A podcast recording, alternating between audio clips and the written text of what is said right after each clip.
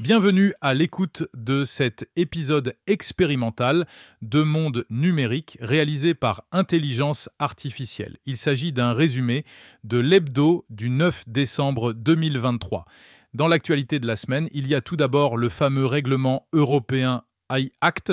Il est en discussion au Parlement de Bruxelles, mais non sans difficulté en raison des divergences entre les États.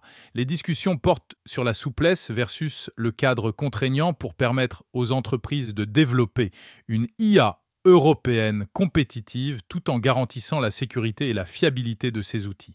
Sur le sujet des IA génératives, tout le monde semble être d'accord pour suivre la recommandation du Parlement européen qui exige de la transparence sur ces outils.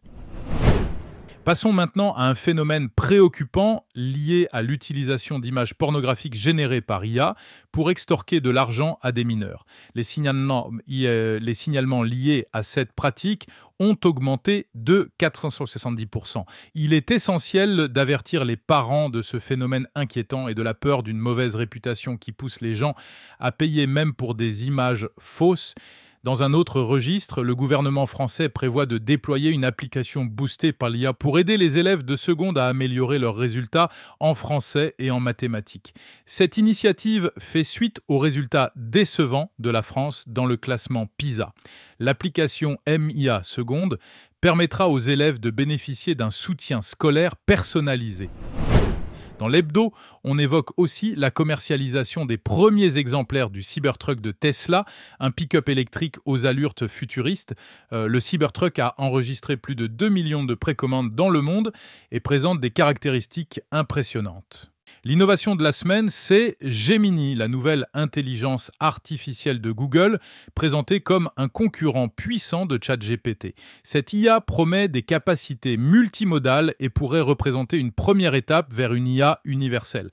Cependant, il est important de rester prudent car il s'agit d'une vidéo promotionnelle et la réalité pourrait être différente. Mes invités cette semaine, c'est tout d'abord Nicolas Savin, responsable produit principal de Setup, une plateforme ukrainienne d'applications pour Mac et iPhone, qui attend avec impatience l'ouverture à la concurrence d'iOS en matière d'applications. Cela devrait arriver en 2024 grâce au DMA, le Digital Market Act. Je reçois également Hervé Vaillant, cofondateur et responsable marketing de WeFit, une nouvelle marque de produits tech française qui propose des montres connectées bon marché.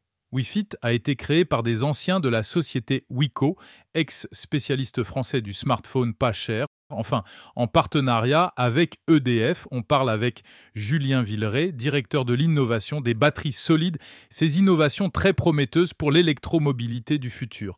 Les batteries solides présentent plusieurs avantages.